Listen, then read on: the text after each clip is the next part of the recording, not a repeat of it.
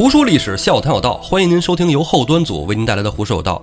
喜欢收听我们栏目的朋友，可以在微信公众号中搜索“后端组”来关注我们，里面有小编的微信，小编会拉您进我们的微信群，与我们聊天互动。大家好，我是主播道爷，我是老安，我是秋。又是咱们三位。哎，上一期这个白秀英啊，到了这个县衙，怎么还有一段夜话呢？你就关心这个是吧？道爷拴俩扣，嗯嗯，一个这个，一个人家雷横的官司，你就记着这个了。先说这个，才能知道他为什么雷横的官司这么难办了，哦对吧？啊，你别解释，你的笑已经出卖了你，你这淫荡的内心，你就想着叫爸爸那出了吧？话说呀，这是怎么回事儿啊？这白秀英啊，当年跟白玉桥爷儿俩在东京的时候，这县令啊还没来呢，县令也在东京呢，俩人就有一腿啊，从日本就过来了，啊，对，对那个东京啊啊，啊，亚麻呆就过来了。这个呀，可以说是老情人了。到了运城来呀，这老白头在这勾栏瓦舍里边怎么那么火爆啊？啊，来了就对啊，各种耍，所以说还是胡子那话嘛，你看哪儿别扭哪儿就有戏啊。哎，咱说那老头儿，我说他不会混江湖，实际上人有后戳儿。哎，没错儿，这儿大后台在后边戳着呢，是吧？县令老爷一听，那这样是吧？这事儿咱就办吧，啊，流程我给你走，甭管了，直接呀，怎么找人写状子，怎么告雷横。这个雷横本身就在县衙里上班，这说着迟那时快，立马就给抓来了。抓来之后就审问呢，说你这怎么回事打人呢？雷横说：“呀侮辱我，呀骂我是吧？呀说我穷逼，说驴犊头，啊，对，说驴犊头啊。嗯，这县令说说那那就是你对骂呀，对吧？你可以对骂呀，你不能动手啊，是不是？你这动手打人了，你这不行，得责罚你啊。这个国有国法，家有家规，是不是？啊，绑上吧，游街去吧。罚站去吧，哎，这雷横身边上来绑他这个都是他同事啊，啊，就给他求情嗯，哎，求情也没戏，县令不允，没办法，只得把雷都头啊捆起来，啊，游街去了。游街游到了这个勾栏院门口，白秀英在那儿等着呢，一边嗑瓜子儿，一边看着雷都头往过走。多他妈气人！哎，走到白秀英跟前儿的时候，喝了一声：“站住！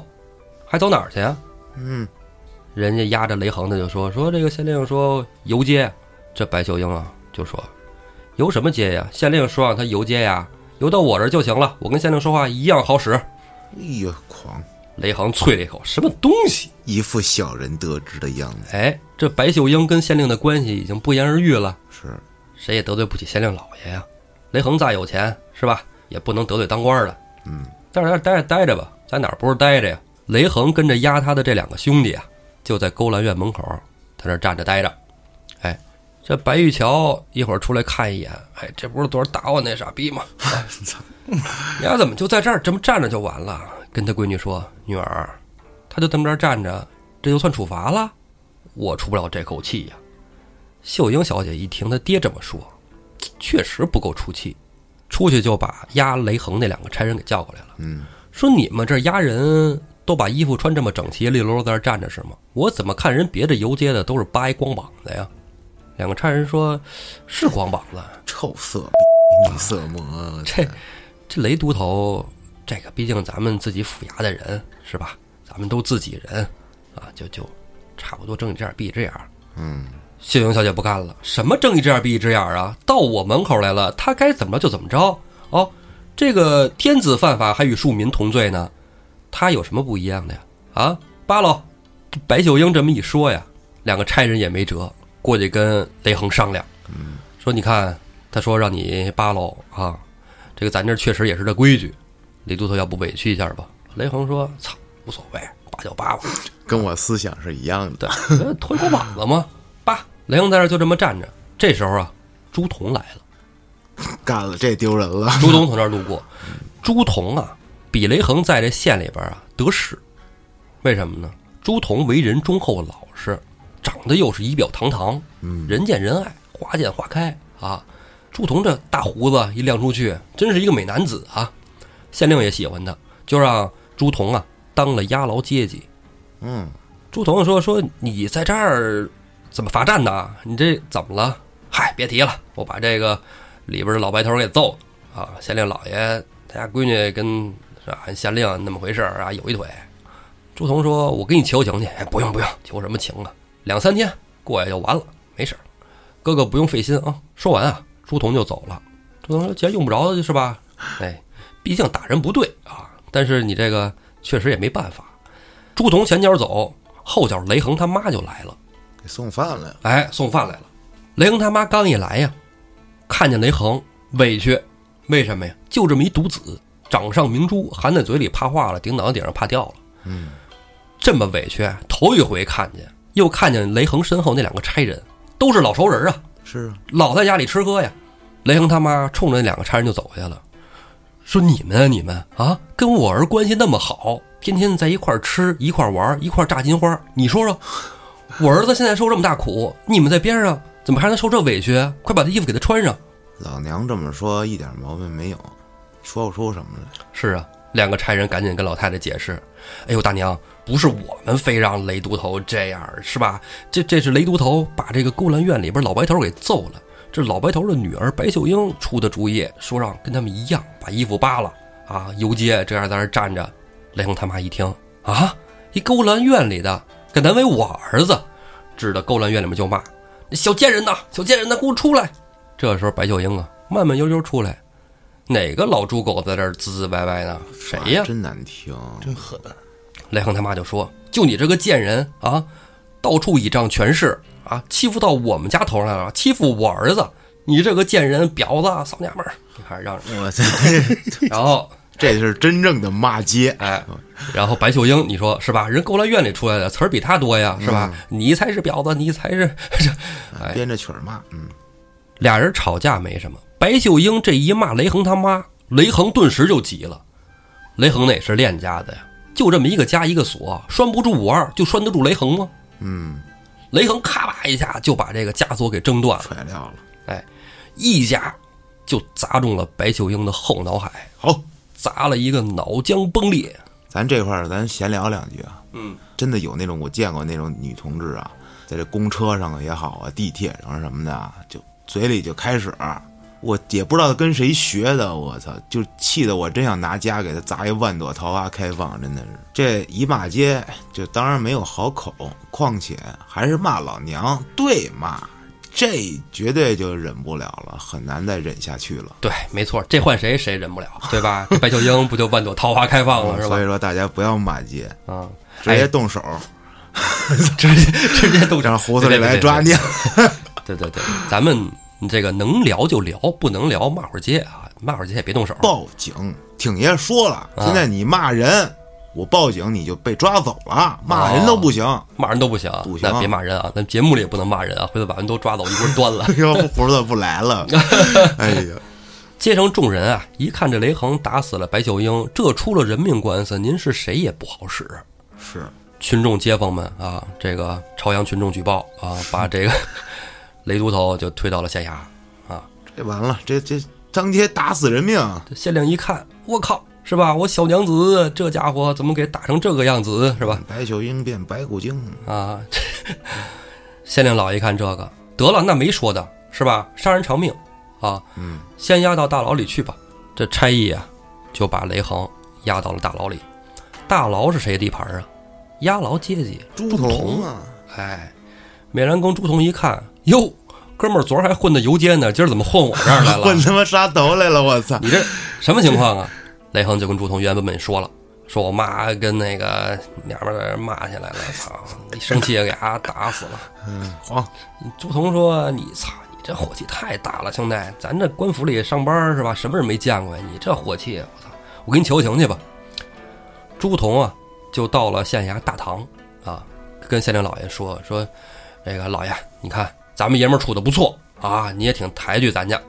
你看这个雷横跟我俩，我俩发小兄弟，你你看他这个宽容宽容啊。”县令老爷啊，按说要瞧在朱仝面上，这事儿还真能通融。嗯，但是白玉桥不干，老头儿哎，一劲儿的一劲儿的上告啊，自己闺女给打死了，他闺女还是他的摇钱树啊。是啊，这一下朱仝的面子也不好使了。完蛋，这个杀人案郓城县判不了，得到冀州府，嗯，得到府里判，就让朱仝啊，说你押着雷横去冀州吧。既然你们都关系不错，发小，路上你押送他，还能让他少受点罪，我就帮你到这儿了，这面子是吧？也就只能这样了。嗯，删偿命嘛。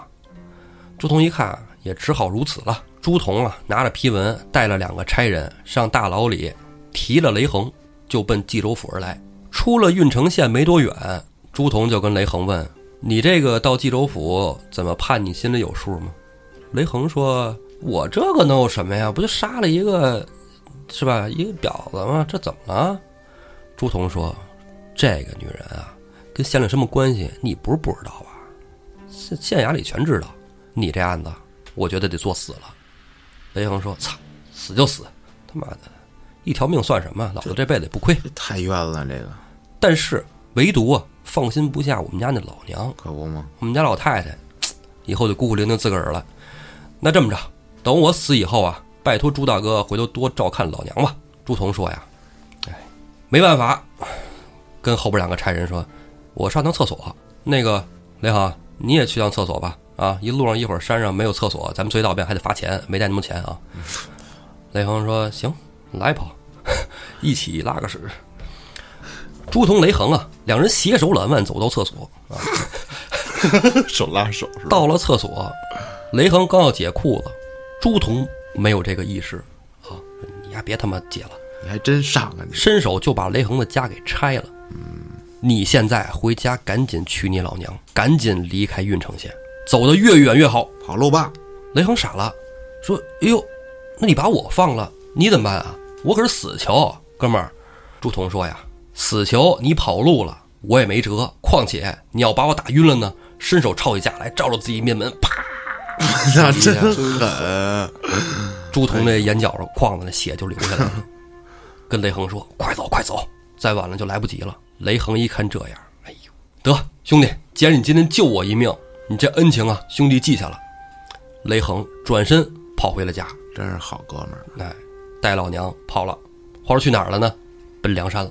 只能去梁山了呗。哎，咱话说接着说这朱仝啊，朱仝擦了擦眼角这血，晃晃悠悠从厕所出来，绕到前边，绕到前面那两个差人说：“哎呦，这个朱姐姐，你你这脑袋怎么回事啊？啊，雷横呢？”朱仝说：“呀，跑了，呀跑了，哎呀给我一下子，你看这一下子，我靠，我这脑袋哎呦疼。”一看人跑了，两个差人也没辙呀。朱仝带着两个差人啊，就回府衙交差了。啊，说你看这样人跑了，把我也给打了，怎么办呢？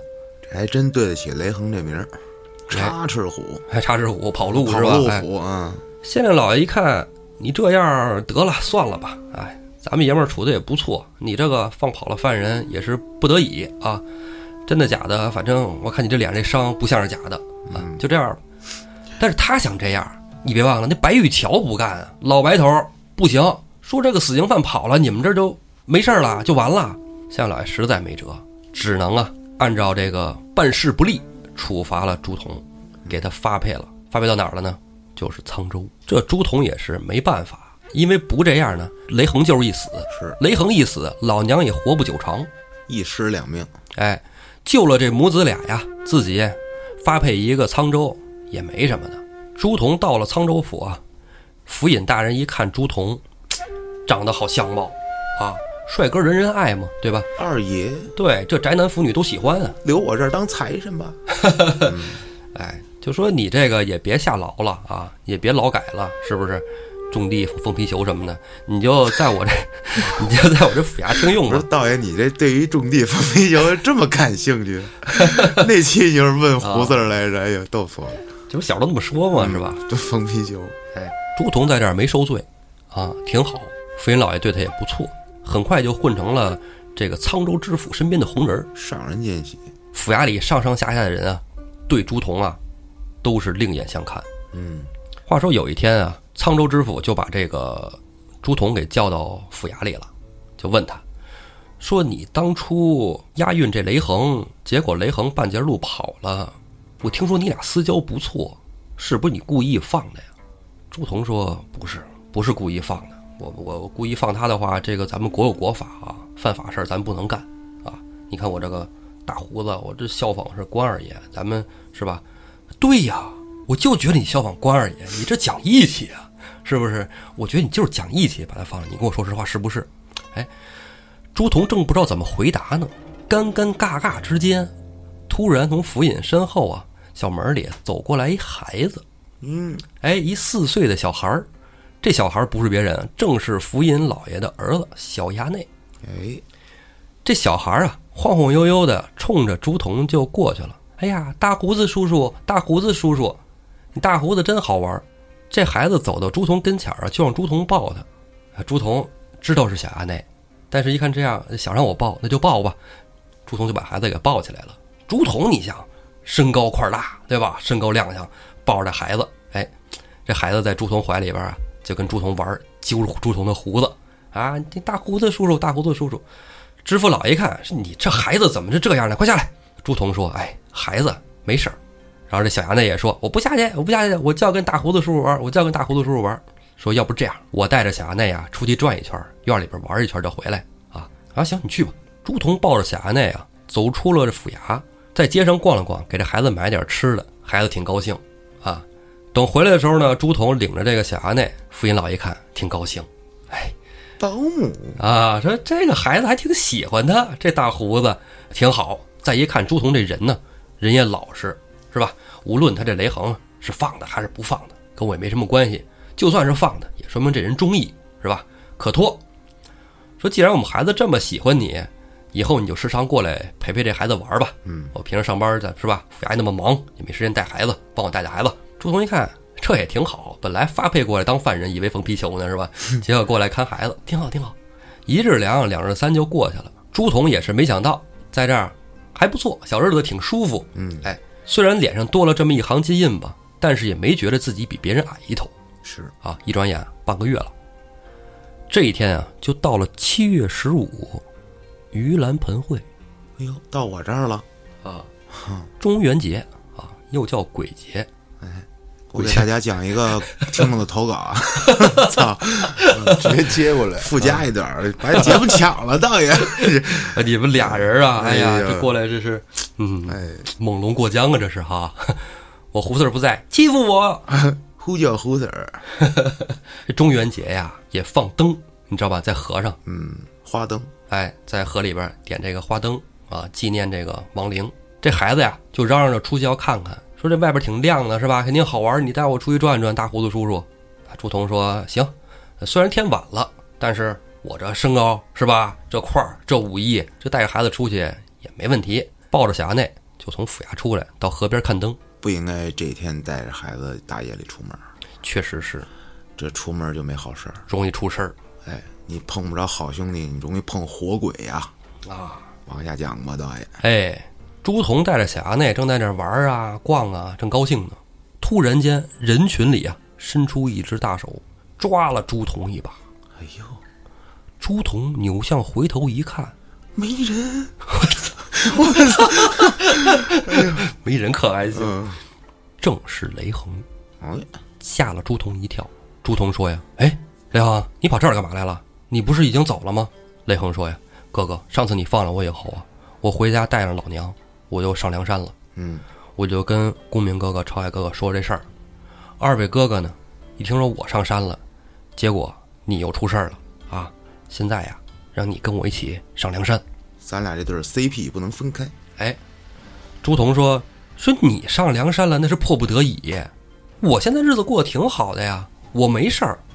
雷横说说哥哥什么没事儿啊？你看你脸上，咱们一人脸上多了个金印，还还还没事儿啊？朱仝说这个没事儿，我在这儿生活的特别好啊，天天看孩子也不用上班儿。你就一高级保姆，你好个屁呀、你！朱仝说呀，说我呀非常安于现状，我觉得这样挺好的，啊，你呀跟你老娘在梁山上好好过就完了，咱们啊不是一路人了，啊，以后尽量也少来往。哎，没办法，毕竟你说他这边看孩子，在府衙，甭管是上班还是干啥，你跟一帮梁山贼寇老在一起是，也不好，对吧？而且也容易给这个雷横他们找麻烦。你天天来，这让人给贼着了，给你给端了就。对，甭管怎么说，朱仝就是不上梁山，嗯雷横也是没办法。这时候，雷横身后又闪出一人，正是军师吴学究。雷横贤弟劝你不行，那小生劝你一起上梁山，你能否答应啊？朱仝说：“哎呦，吴学究啊，哎，不是我不给你面子啊，梁山我是断不能去啊，你们最好打消这个念头吧，我还得看孩子呢啊，孩子在河边看灯呢，我得赶紧走了。吴用说呀，哎，孩子你不用担心，我们已经有兄弟替你看着他了，谁替我看孩子呀？不用不用啊，你们从梁山来的，还是回梁山去，咱们还是兄弟啊，你们不要再三劝我，也不要打任何孩子的主意啊，我走了。说罢，朱仝啊就到河边去找小衙内，一找没找见，再找还找不着。朱仝就急了，翻回头来又冲着雷横、吴用过来了，说：“你们带的人是不是把小衙内给抱走了啊？把小衙内还给我！”雷横说：“呀，呃，哥哥，你随我到下处啊，你到我们住的地儿，我们那哥们儿估计带到我们住那地儿去了，嗯，到时候再给你就完了，还给你。我们要一孩子干嘛呀？”朱仝说：“那可不行，这要晚了，我没法跟府尹大人交代啊！赶紧把孩子还给我。”哎。你们是谁把这孩子给抱走了？吴用说：“跟我们一起来的，还有一个人，叫黑旋风李逵。”我操！你给那傻逼哥们儿了，朱仝直接就炸了，活鬼啊！就是江州杀人不眨眼的黑旋风，你把孩子让他带走了，不行，你快告诉我在哪儿，我得追去。吴用说：“呀，我们啊就住在城外二十里处，咱们一起走。”朱仝撇下吴用、雷横，撒丫子就往吴用指的方向去，跑出了城啊。就没有这么灯火通明了，只有月光，啊，迎着路呢，就看前面有一个人影黑乎乎的在往前移动，移动，好可怕呀！抬眼一看，正是黑旋风李逵。嗯，李逵头顶上戴着一顶小毡帽，哟，这帽子眼熟。哎，这帽子正是小衙内戴的帽子。朱仝上去指着李逵：“黑鬼，把小衙内还我！”李逵说：“哎，还你，还你，还你！我要那孩子干嘛用啊？”我就是在手绢上蘸上麻药，捂他嘴上，给他麻翻了。现在树林里睡觉呢，你看看去，就在那边树林呢。朱仝撇下李逵，到了树林里，一看小衙内果然在地上躺着呢，伸手就抱小衙内。这一抱，给朱仝吓了一大跳，身子已经凉了。再一看脸，脑袋已经被劈作两半。我去！这李逵干的，正是李逵干的。操！朱仝直接就爆炸了，因为这孩子非常喜欢他。虽然说不是说自己孩子吧，但是有一小孩天天围着自己转，对，日夜朝夕相处。这太难了，这个脑袋给劈开了。我操，这朱仝能干，追着李逵举手就打，李逵也不还手，边退边喊：“你打我干嘛？又不是我的主意。”哎，朱仝说：“我管谁的主意呢？还我下呢！”跟李逵俩人就斗在了一处。朱仝有能为，但是跟李逵这么打，近距离作战，体力还真不如李逵。李逵找了一个当子。举手推了一下朱仝，转身就跑。李逵翻山越岭惯了，脚底下快，天天跟神行太保戴宗在一块儿，走道那速度也练出来了。朱仝在后边紧撵，李逵在前面紧跑。黑旋风也是快啊，风系的，风系魔法师是吧？风遁是吧？这一宿啊，哥俩就这么跑着，一股脑跑了好几十里地，一直追到天明。朱仝就看见李逵啊，钻进了一个大宅院，追着李逵就进了这个大宅院。院子是真大。装修的不像寻常人家，嗯，左右看看，寻不见李逵在院里正转磨呢。突然啊，门里啊走出一人，穿着华丽，手上戴着大扳指啊，头上是吧插着翡翠簪子什么的，这那的，一看就是有钱人。哎，不是一般人，就问他：“哎，你是谁呀？怎么在我院子里啊？”朱仝一见这人不认识，就说：“我是追着人进来的啊，我追的那个人，呃，黑不溜秋的跑到你们院儿，你是谁呀？”你这是谁家院子呀？从门里出来这个人呢，扭着手里的扳指，也不抬头，对着朱仝说：“我也不是什么有名的人，小生啊，姓柴名进，人送绰号小旋风。”哎，风起都跑一块儿去了。哎，朱仝一听是小旋风柴进，鼎鼎大名啊，这要搁到前朝，皇亲国戚呀，丹书铁卷呢。晋王就说：“我呀，是朱仝啊，在这个沧州府，本来带着小衙内怎么看灯，后来。”被一个叫李逵的人把小内杀了，跑了。我追他，追到你们院子里来的。这柴大官人见谅了，说：“那既然到我庄里来了，你看见到我庄里来了是吗？”朱仝说：“是我亲眼所见，就是跑到你庄里来了。哎呀，进我庄子里来，我平生就好结交英雄好汉，家里又有丹书铁卷，祖上陈桥让位有功，谁到我的院子里来找个人寻仇也不是那么容易的。”朱仝一看，这是要偏袒着李逵呀。嗯，正想再说什么，只见柴进又说：“现如今梁山坡晁盖朝天王、宋江宋公明二位哥哥笑聚山林，除暴安良，那不正是个好去处吗？吴用跟雷横还有李逵前两天就在我们家住，跟我说了，想让你也去，你就跟他们去那儿，不挺好的吗？正这时候，吴用跟雷横也出来了。你看，柴大官人既然也这样说了，朱都头就随我们回梁山坡吧。这时候李逵从后边出来了：“是啊，哥哥说的对啊，跟我们回梁山吧。”打死你个黑厮啊！朱仝看见前仨人都没事儿，一看李逵，怒从心头起呀、就要跟李逵接着干架。李逵说：“哎哎，我不跟你打，你真打你打得过我吗？啊，别打了，别打了。”雷横这时候也过去劝架，就给拉开了，就说：“哥哥哥，既然小衙内已经死了，你已经回不去了，啊，你你不如就随我们上山吧。”朱仝啊，就说：“哎呀，你们真是把我害得不浅啊！那我家眷怎么办啊？”吴用摇着扇子，嫂夫人已经在山上了，已经安排完了。真的，这一切又是这孙子出的招儿，不用啊，生逼。嗯，是啊，朱仝一看已经这样了，但没有办法了，是没有回头路了都。哎，但是说我只提一个条件，梁山坡上有谁都可以是我兄弟，都可以是我哥哥，但唯独有李逵我就不去，没毛病，我要上山，必须杀了黑旋风李逵。李逵听了人就急了，你还杀我？我跟你说，这晁盖哥哥啊，宋江哥哥要知道你要杀我，先把你宰了，信不信？嗯，俩人又争不起来了。这时候柴进站出来了，柴进说：“哎，在我庄上，要不几位兄弟听我一句劝，李逵不上梁山，不跟你一起共事，还不行吗？把李逵留在我庄上吧。这个朱仝、雷横，你们跟着吴学究回梁山，李逵就留在我这儿了。”这柴进一说话，朱仝不应也得应了。是，嗯，这柴进就是黑道大哥呀。对，这身份摆在那儿了，嗯这官司两面儿是吧？横歘。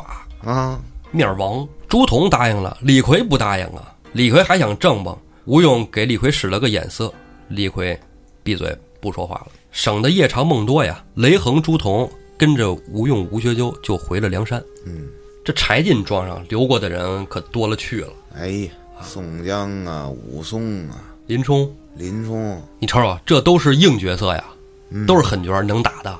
这回又留一李逵，是吧？留一阎王。哎，等他们那个仨人走了以后啊，柴进就跟李逵说：“说你跟我这儿待一阵儿啊，朱仝啊消消气儿，是吧？他消气儿之后呢，你就还回去，就没事儿了。”嗯，李逵说：“那行吧，你这儿待着待着吧。哎，反正在山上也无聊，没意思，也不能杀人啊，没什么意思。我这儿他妈也不能杀人呀！我这儿也不能杀人啊，好酒好肉管够啊。对，管管酒肉，李逵高兴。咱不说这一票英雄好汉了，咱转回头说小衙内。小衙内投胎去了呗。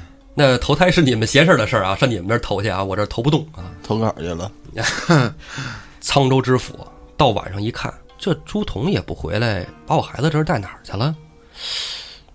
赶紧派人出去四处打探。打探的人啊，就在沧州城外小树林里发现了这具辖内的尸体，回去赶紧禀报了知府。知府一看，哎呦，伤心欲绝啊！四岁的小孩儿，是，既然孩子已经死了，知府也没什么办法，赶紧打棺木啊。次日升听啊，就写了这海捕公文，通缉捉拿朱仝。郓城县啊也收到信儿了，就赶紧得把朱仝家人给抓起来。上朱仝家一看，人去楼空，嗯没人了，坐实了。哎，早就转移跑了。各州各府各郡各县啊，就赏金捉拿朱仝这块儿啊，我就想说，其实你说啊，这沧州知府人品怎么样？说实在，我觉得差不多吧，还行啊，这沧州知府人品真不错是吧？啊！你想想啊，按说这当官的、官府里的，你这种脸上带着印的，是不是要戴着有色眼镜看他？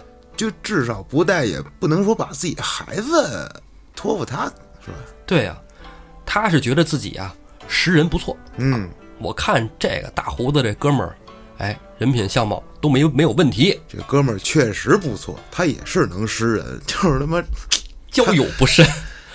他没看到一点，他要能看见这朱仝脑袋上面有一颗天罡星，他就不交了。哎，这天罡星跟他害的是吧？哎呀，我读《水浒》啊，读到这一章，哎，这《水浒》正好也是呃多一半了，是吧？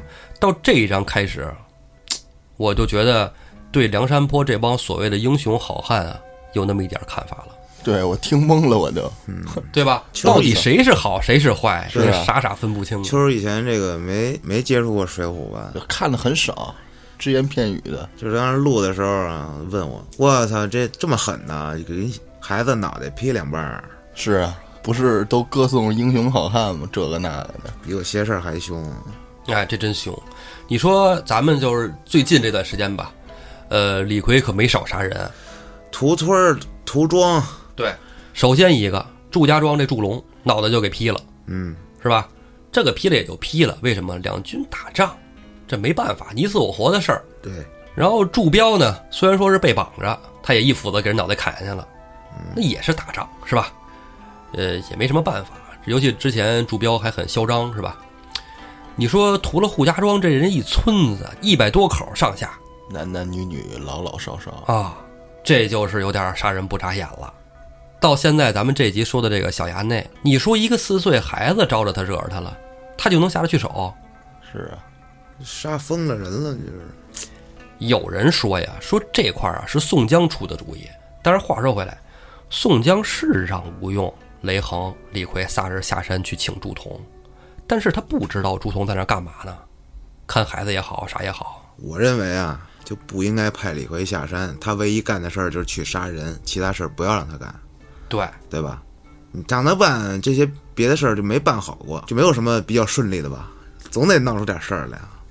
他不闹出事儿都邪性了，对呀、他走到哪儿哪儿就有邪事儿啊。天杀星啊，嗯，他就是负责杀人的呀，给我往那儿送这种素材投稿的呀。而且还一个啊，导演，你不觉得就是说嗯吴用，就算是他出招啊，说你把这小艾那绑了，人也没说你给宰了吧？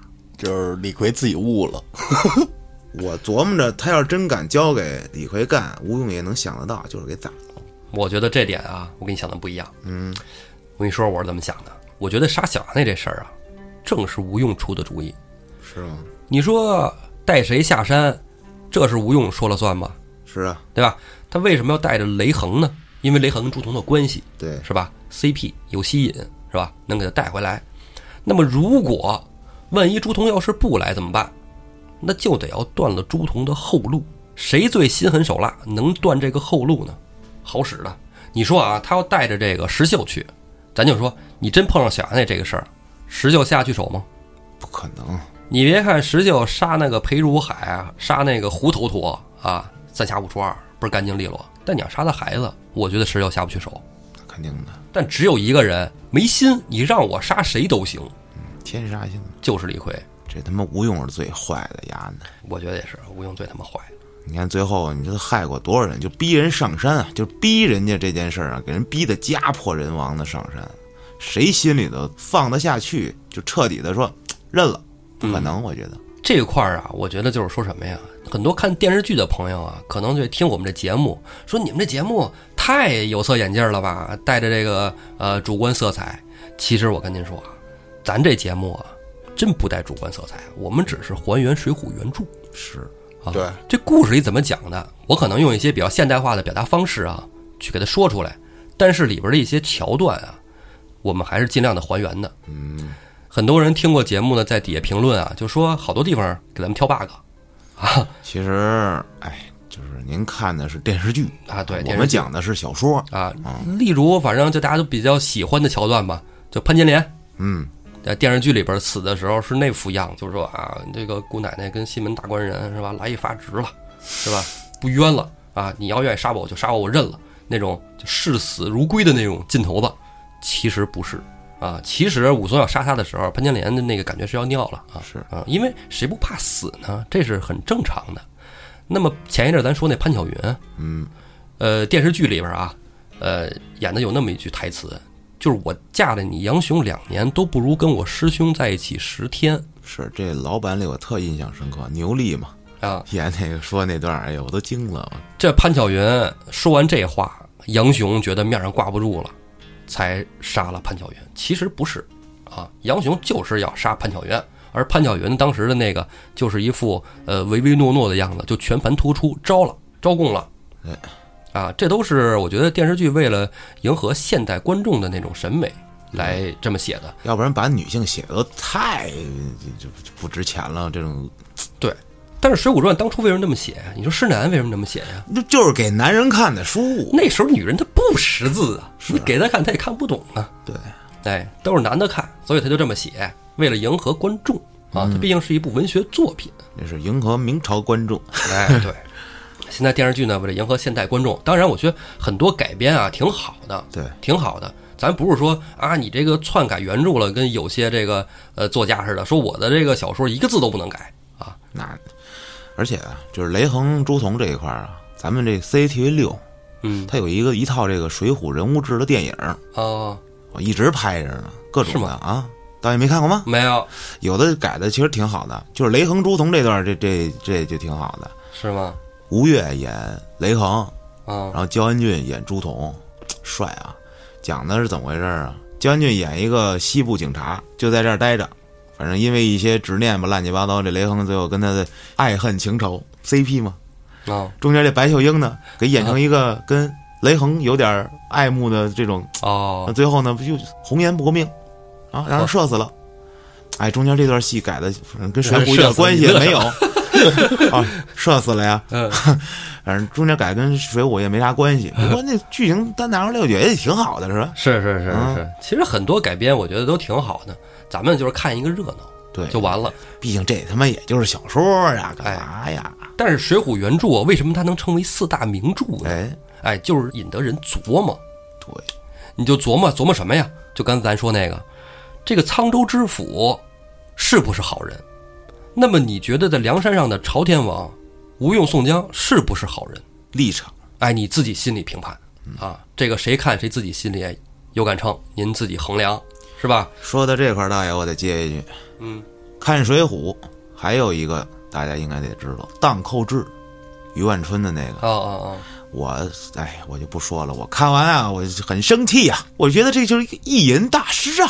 哦，哎，那都是这个在《水浒》之后同人嘛，对呀、就是把梁山上所有人啊，反正不是战死、弄死，就是回回京城活寡去。对，他是反都挺惨的，反这个农民起义啊，这个人，对，然后写了一套这个，我就很不爽，因为很多这种梁山上大英雄是吧，就是咱们大家心中小时候的偶像嘛，你就上来给人写死了，我操，这个那个的。其实有几个真正大英雄不多，并不多。不过武二爷五二算一个，这算不算？鲁智深啊，这也是有无数粉丝的呀。对。还有今儿咱说这个朱仝，武松怎么死的呀？当寇志里让人仨人车轮战给累死的。嚯，而鲁智深好像是怎么着，让好兄弟附体了，癔症了，仨癔症疯了，疯死了。嚯，操，就就往狠了写死人家，这得找个出马仙儿，这个。对吧？啊就是你说那个是不是最后扈三娘被煮了吃了的那个还不是扈三娘啊，也反正是死了。啊？那书的主角是一女性，跟她爷们当的寇啊，等于哦是一顿杀。哎，都不得好死呗，让这些梁山好汉们哈。其实我觉得所谓好汉，看你站的立场啊，就是立场，还有就是年龄。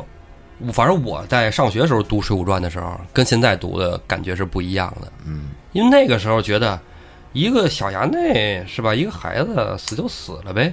但是啊，这有现在这哎一有孩子，你才觉得我操，李逵真他妈是挨千刀的。但是话说回来了，同样都是小衙内，有个姓高的，他就该死啊。